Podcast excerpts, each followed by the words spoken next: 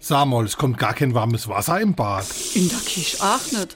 Hast du wieder was an der Heizung gemacht? Ich? Nee, schon nichts gemacht. Du? Oh nee, dann wäre man jetzt doch wohl eine neue Heizung brauche.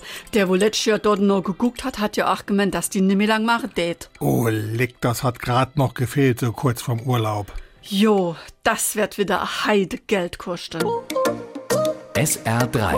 Warum wir so reden. Wie man schwätze.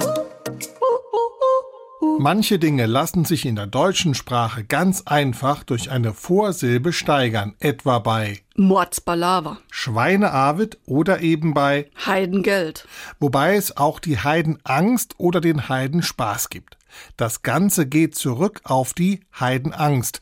Unsere christlichen Vorfahren hatten die Heidenangst früher beispielsweise vor den Hunnen, die als äußerst brutal galten.